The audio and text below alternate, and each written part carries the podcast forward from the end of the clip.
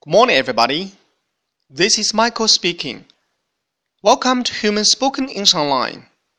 各位早安，我是 Michael 老师，欢迎来到乐成红线上口语团 A 组，Day one hundred and sixty-five. Here we go.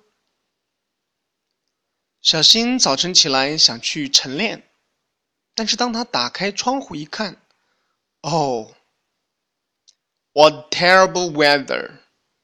Foggy again. 哈哈，多么糟糕的天气啊！又是雾天。Terrible，糟糕的。Weather，天气。Terrible weather，糟糕的天气。Foggy，有雾的。Foggy，again。Again。再一次，又一次。OK，完整来一遍。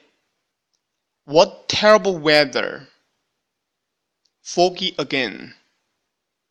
That's all for today. See you next time.